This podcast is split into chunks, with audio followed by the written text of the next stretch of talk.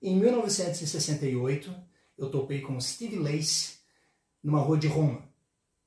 Peguei meu gravador de bolso e perguntei para ele como ele descreveria em 15 segundos a diferença entre composição e improvisação. E ele respondeu: em 15 segundos, a diferença entre composição e improvisação é que na composição você tem todo o tempo que quiser para decidir o que vai dizer em 15 segundos, enquanto na improvisação você tem 15 segundos.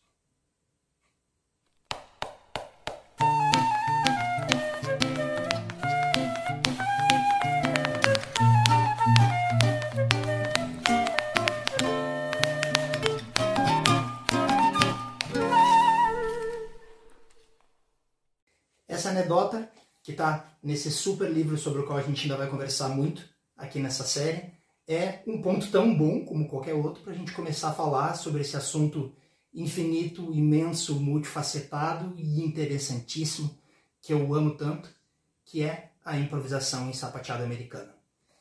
Bem-vindos ao primeiro episódio da série Hashtag TapImprov, a série na qual eu pretendo botar na roda um pouco das reflexões que eu tenho feito nos últimos anos aqui sobre o tema da improvisação em tap dance. Para você que ainda não me conhece, dos caminhadas da sapateada aí pelo Brasil afora, eu me chamo Leonardo Dias, eu sou de Porto Alegre e sou um apaixonado e inveterado pela questão da improvisação em tap. Eu sou formado em teatro, licenciado, professor da rede pública no município de Viamão e, bueno, músico de família, tento aí as minhas aventuras pelo universo musical, o que ajuda um bocado a pensar esse assunto, na verdade. E, bom, o interesse pela improvisação pintou muito, muito, muito cedo. Né? Muito antes, por exemplo, de eu ter os conhecimentos históricos que me fariam entender né, como ela se encaixa, como o fenômeno da improvisação se encaixa no universo do tap dance e uma porção de outras coisas que só vieram com a estrada e com os cabelos brancos, né? Eu lá no comecinho já tinha vontade de improvisar, a coisa me vinha meio que espontaneamente, intuitivamente, né? E isso me despertou uma curiosidade de estar tá sempre fuçando sobre esse assunto, por assim dizer, estar tá sempre lendo, estar tá sempre propondo, sempre praticando de uma maneira ou de outra. Em algum momento eu decidi que ia começar a me chamar de pesquisador de improvisação, de uma forma talvez um pouco exagerada, né? não sou um pesquisador dentro da academia, por assim dizer, não estou no ambiente acadêmico, embora esteja planejando estar lá em algum momento. Mas a verdade é que tudo foi sempre motivado muito pela paixão dessa coisa improvisação, desse mistério da improvisação. Né? E acabou sendo uma surpresa muito feliz quando o estudo e a leitura e as conversas foram me levando a um caminho onde eu entendi que querer improvisar é a coisa mais natural do mundo, do universo do tap dance, né? Uh, é aonde o tap dance está talvez mais perto das suas raízes, da sua ancestralidade, né, do seu lugar ali dentro da cultura preta norte-americana, né, da filosofia africana da troca rítmica, do círculo, do convívio através da arte. Né? Foi muito bom saber que o meu desejo de improvisar, embora não estivesse naquele momento contemplado pela maneira como eu aprendia o sapateado, pela maneira como eu via ele ensinado no meu entorno, ele estava sim enraizado de uma maneira muito justa e muito correta na própria história do tap dance. E a gente ao longo aí do processo dessa série de vídeos vai estar conversando um bocado sobre isso. Bueno, e pesquisar esse assunto da improvisação em tap dance é uma coisa menos simples do que possa aparentar. Né? A gente tem o problema de que boa parte da literatura que chega a nós é em inglês. Né? A gente, talvez como sapateadores aqui no Brasil ainda não estejam muito enfiados, assim, inseridos na tradição que é tão normal, tão natural para quem vem, por exemplo, dos Estados Unidos, que já cresceu dentro de uma cultura jazzística, né? Uh, e que tem isso como sua base cultural, sua matriz cultural mesmo, né? Então, às vezes é difícil encontrar o que ler, às vezes é difícil encontrar com quem conversar. E confesso para vocês que o lugar onde eu tenho encontrado muito subsídio para pesquisar a improvisação do tap dance é, na verdade, no convívio com os músicos, com a galera do jazz, da música latino-americana né? E com literatura musical, na verdade, né? Uma literatura que não é específica do tap dance. Essa maravilha de livro aqui, que eu vou colocar para vocês ali na descrição né, desse vídeo, é um das, das, das literaturas mais incríveis que eu vi, que fala da improvisação em diversos contextos, diversos idiomas, e me serviu muito para pesquisar o tap dance como improvisação, mas não, não tem uma palavra sobre tap dance aqui, na verdade. Né? Um, afirmo que até o momento o único livro específico sobre improvisação em tap dance que eu encontrei foi este aqui, Tap into Improv, de Barbara Duffy. O que não significa que o assunto não seja mencionado e tratado de diversas maneiras na literatura que existe, especialmente a literatura em inglês, né, sobre o tema. Né? Então você vai buscar em uma série de outros livros que a gente vai conversar aqui, e tu vai encontrar esse assunto tratado aqui e ali, mas raramente de uma maneira tão direta e tão específica. Né? E eu prometo que toda a bibliografia que eu encontrar sobre o tema, a gente vai estar tá discutindo aqui. E faz um bocado de tempo que eu tenho o desejo de escrever um livro sobre o tema da improvisação em tap dance. Né? E já fiz algumas tentativas, tenho alguns arquivos guardados ali no meu drive que me servem para pretexto de pesquisa, de estudo, de propostas, assim, aulas e tudo mais. Mas eu devo dizer para vocês que, graças a Deus, eu nunca, nunca escrevi esse livro, porque o assunto é muito vasto. Né? E me parece que qualquer pretensão de esgotar o assunto é, é uma bobagem, na verdade. Né? Cada vez que eu topo com uma literatura nova ou que eu tenho uma conversa interessante, especialmente com a galera mais antiga que eu, né? ou que eu tenho um contato com um músico de uma tradição diferente, eu me agradeço não ter colocado um livro, que é uma forma fixa, uma forma, né, uh, é uma foto no tempo de onde o teu conhecimento está, porque na verdade o conhecimento evolui muito rápido quando você está pesquisando, estudando interessado, né? Então, depois de muitas idas e voltas e, e muito ranger de dentes, eu acabei optando por criar essa série que a gente começa hoje aqui, a série hashtag TapImprov, porque o, o recurso do vídeo, né, o recurso da, do audiovisual me permite estar sempre renovando a pesquisa, sempre criando coisas novas, sempre, quando necessário, retificando aquilo que eu falei, que foi batido pela minha própria pesquisa ou por alguma coisa que eu descobri através dos colegas aí. E também me permite né, a gente estar aqui não só discutindo a parte teórica, a parte histórica do assunto, mas fazendo proposições práticas também, que o sapateador gosta de conversar, mas gosta mesmo de sapatear. Né? Então aqui nessa série a gente vai ter um pouco disso tudo. Vai ter história, vai ter reflexões filosóficas e a gente vai ter propostas práticas de improvisação em tap dance. O título do nosso vídeo de hoje é Os Sete Mitos sobre Improvisação. Não tem sete mitos. Contém ironia. Né? A verdade é que né, é um assunto de uma dimensão tamanho que a gente não pode simplificar nesses manuais, né, uh, uh, os 10 passos para o sucesso, esse tipo de, de, de bobagem, assim, não, não vai caber. Não, não, tem como, porque o assunto é muito grande mesmo. Né? Então, contém ironia, mas eu acredito que existem algumas ideias assim que para um, um vídeo introdutório, para um primeiro acesso ao assunto, a gente pode começar a pensar e eu vou né, tentar trazer algumas ideias iniciais para a gente discutir tentando usar um pouco da bibliografia que eu ando catando aqui para ver o que, que vocês acham, se vocês concordam comigo, se tem coisas a acrescentar, tá bem? Vamos começar com essa ideia aqui, que a improvisação é um dom, que você sabe ou você não sabe, né? Ok, né? Tem uma ideia bastante mágica e gostosa de pensar que a improvisação é algo que é impossível de ensinar, né? E que as pessoas são, que improvisam são mais ou menos iluminadas, assim, as que têm facilidade de fazer isso. E, e até pode ser, de fato, né? Que exista uma, uma, algumas pessoas que têm uma facilidade intuitiva para ser improvisador em qualquer área da arte, né?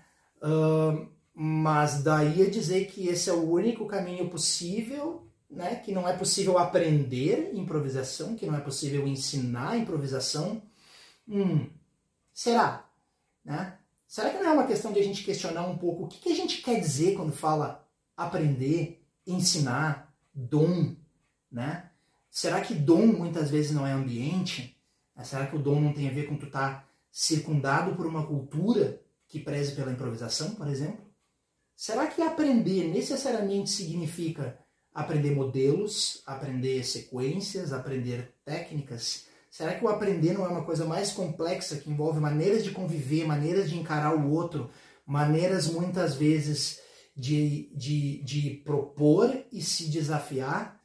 Será que ensinar significa necessariamente dizer o que fazer?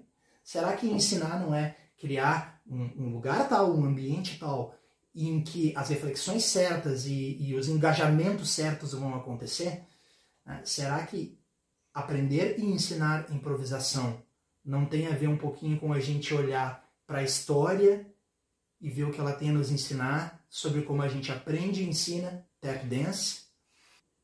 E dentro dessa mesma ideia de duvidar das palavras, quando a gente fala de aprender improvisação, a gente consegue definir o que é improvisação? Vamos pensar ali no começo do vídeo, né? Essa definição super anedótica e, e vaga, na verdade, né? Quando você começa a pesquisar um pouco mais sobre improvisação, vai vendo que existem alguns consensos sobre o que ela seja ou deixe de ser, mas não tantos assim.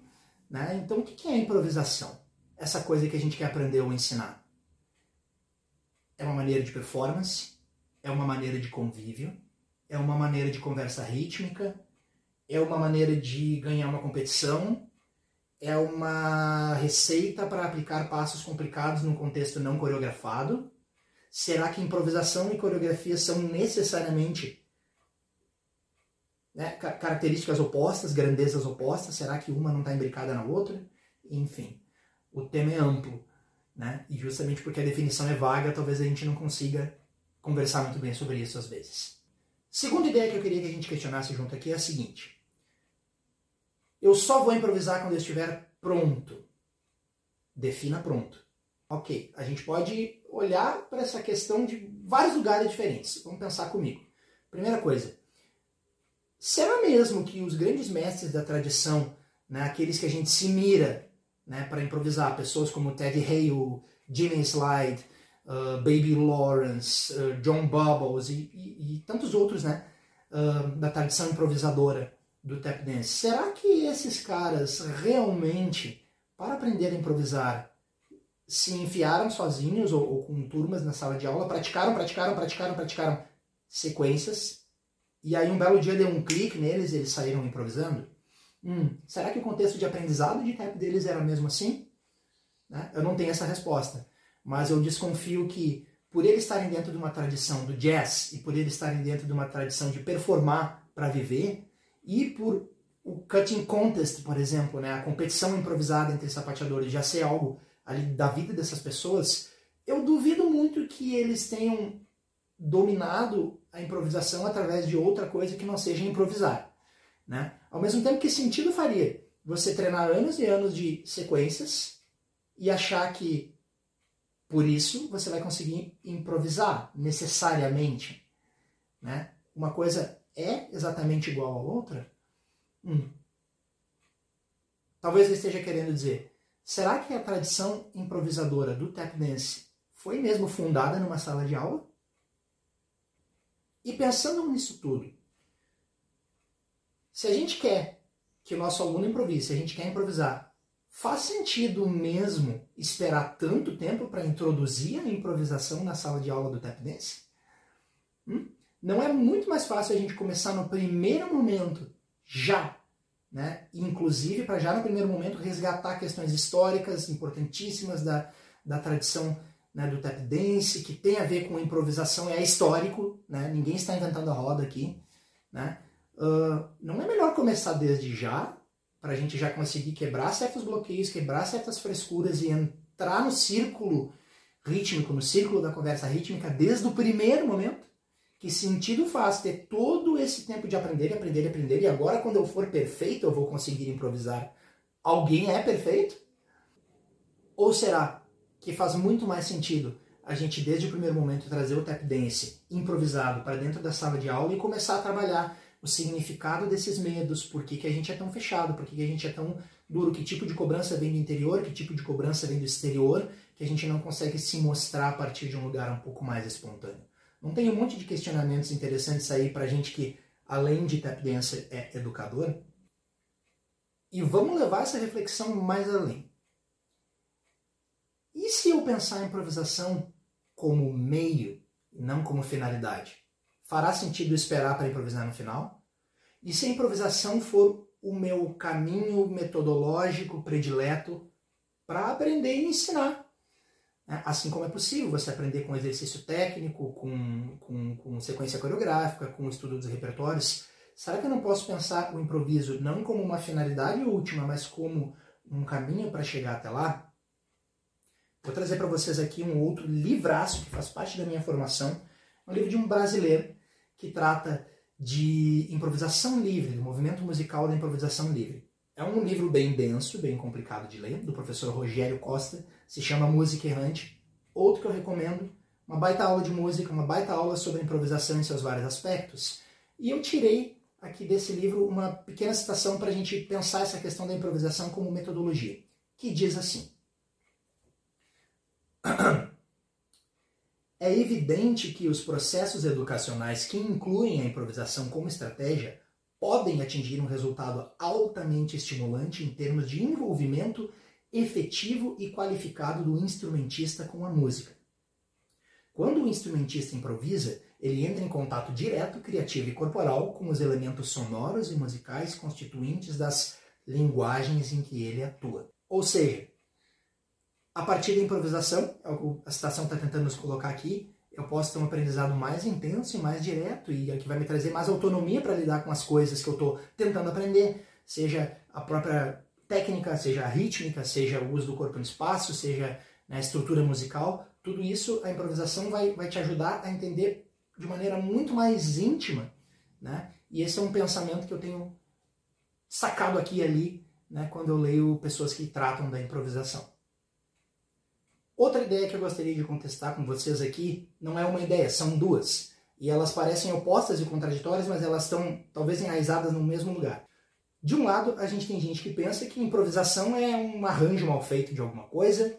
Improvisação visto de forma mais ampla, né? uma, uma gambiarra né? para quando as coisas dão errado, um, um, expediente descomprometido, uma coisa que não exige preparação, uma, uma, uma arte de segunda categoria, digamos assim, se é que é uma arte. Do outro lado, você tem pessoas que acreditam que improvisação é mágica. Né? Uma coisa que é impassível de ser compreendida, que você não pode racionalizar, que você não vai atingir de forma geral, a não ser por uma obra do Espírito Santo. Né? Hum, é interessante como nas duas ideias, embora elas pareçam opostas, a gente tem talvez a sensação de que não exista preparação para a improvisação né? Que seja ela uma coisa muito legal ou muito divina e impossível, ela é algo que, que não depende de estudo, não depende de preparação própria. Bom, pergunte para um músico de jazz, para citar um exemplo, o que, que ele acha disso. Né? Poucos expedientes musicais exigem mais preparação, mais conhecimento, mais raciocínio rápido e mais, inclusive, base teórica e exercício prático, muito do que você conseguir, por exemplo, improvisar um saxofone ou uma guitarra numa, linguagem uh, apropriadamente jazzística, dentro de um sotaque, dentro de uma lógica harmônica do jazz. Né? Um, o que me leva a essa reflexão, né, de que talvez a gente possa quebrar um pouco essa ideia da improvisação como uma coisa inata e começar a pensar nela um pouco mais como uma maneira de aprender, uma maneira de estudar. Né? Uh, vou trazer para nós aqui de novo este livro que eu mostrei lá no começo, que se chama Improvisation, Its Nature and Practice in Music, de um cara chamado Derek Bailey. Aliás, tem um documentário mais ou menos com esse mesmo nome e do mesmo autor, eu vou colocar o link aqui na descrição do vídeo, onde ele fala de manifestações de improvisação musical pelo mundo inteiro, fala um pouco de flamenco também, que nos é um pouco mais próximo, vocês vão gostar com certeza. Eu puxei uma citação dele para a gente pensar um pouco. Essa citação diz assim: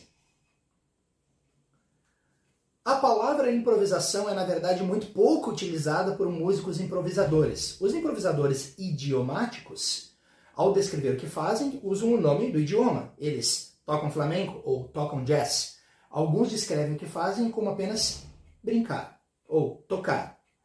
Há uma notável relutância em usar a palavra e alguns improvisadores expressam verdadeira aversão por ela. Acho que isso se deve às suas conotações amplamente aceitas que implicam que a improvisação é algo sem preparação e sem consideração, uma atividade completamente ad hoc, frívola e inconsequente, carente de planejamento e método. E eles se opõem a essa implicação porque sabem por experiência própria que ela não é verdadeira. Eles, eles sabem que não existe atividade musical que exija maior habilidade e dedicação, preparo, treino e comprometimento.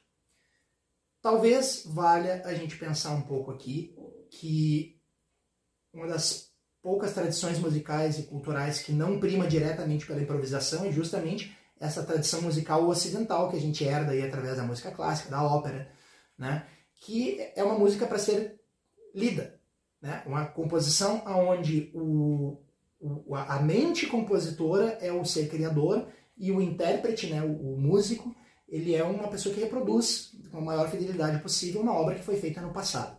A tradição ocidental musical é assim. Isso não é verdade na música indiana, isso não é verdade no jazz, em termos, né?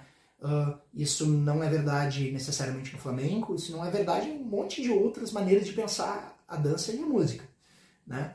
Então, perceba como essa ideia de que a improvisação é um, é um, é um lugar diferente, meio rebaixado, assim, meio estranho, ela é muito né, colocada dentro de uma ótica ocidental de pensar, e aqui eu já estou talvez voando um pouco alto, mas a gente vai conversar mais sobre isso mais além, e que não faz sentido pensar desse jeito se a gente está pensando numa forma de arte de origem africana, estadunidense, que tem outra lógica, outra filosofia envolvida.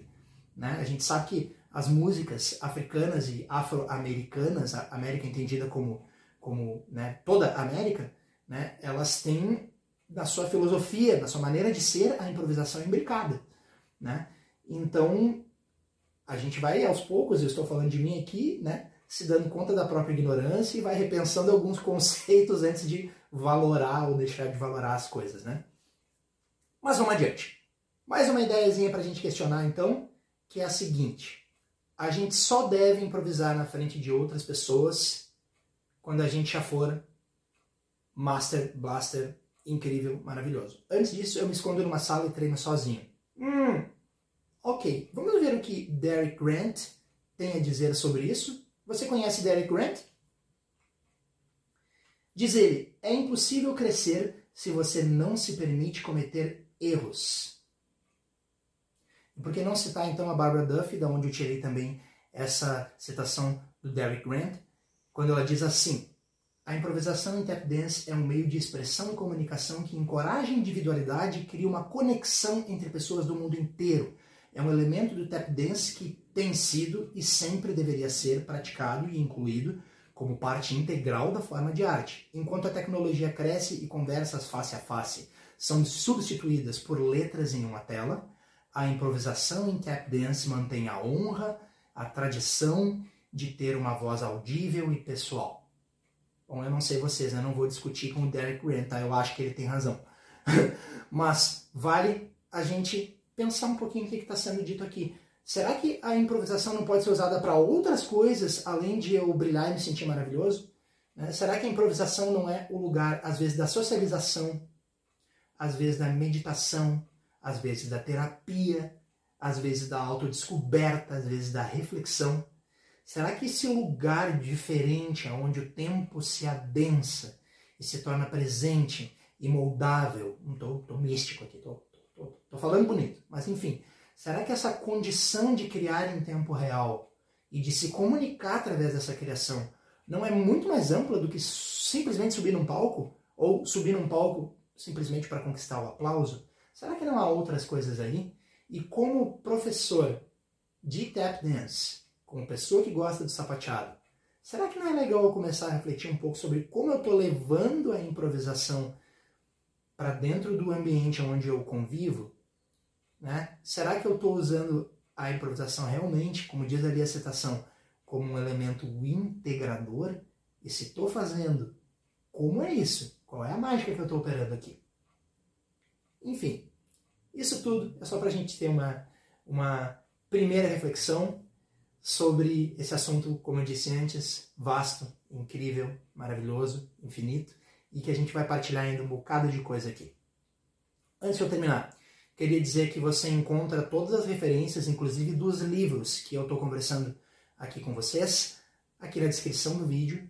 E você vai encontrar na descrição do vídeo também uma outra coisinha. Você vai encontrar um link para conhecer um pouco melhor o nosso convidado. Sim, cada vídeo dessa série a gente vai ter um convidado especial, uma pessoa sapateadora, que eu vou desafiar. Né? O desafio não é no sentido de a pessoa lacrar ou conseguir ou né, entrar nesse lugar do, do pedestal, não é muito isso que a gente está fazendo aqui, mas é o desafio de pegar um mesmo estímulo e trabalhar esse estímulo em termos de improvisação. Então, o meu convidado de hoje é o Rosan. Espero que vocês gostem dele como eu estou gostando de conversar e conviver. Você encontra tudo sobre ele aqui embaixo na descrição. E o que eu pedi para ele foi o seguinte: ele tem este estímulo rítmico. Né? Uma clave afro, como vocês podem perceber. Foi tudo que eu dei para ele. Ele tem de um minuto e meio a dois para improvisar sobre esse motivo rítmico. Ele vai gravar três takes, vai escolher um e vai me mandar. E aí a gente vai ter a participação do nosso convidado aqui, curtindo essa coisa mágica de sapatear sem combinar antes o que vai ser sapateado. Por hoje é só. Me acompanhem por aqui. Se vocês gostarem, indiquem o projeto. Façam todo o pacote de YouTube, ou seja, deem o like, inscrevam-se no canal, faça tudo isso, porque apoia o trabalho.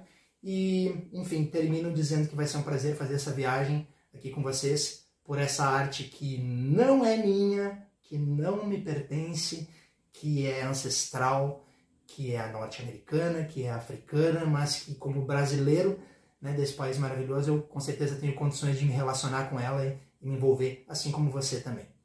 Tá bem? Um beijo, a gente se vê por aí.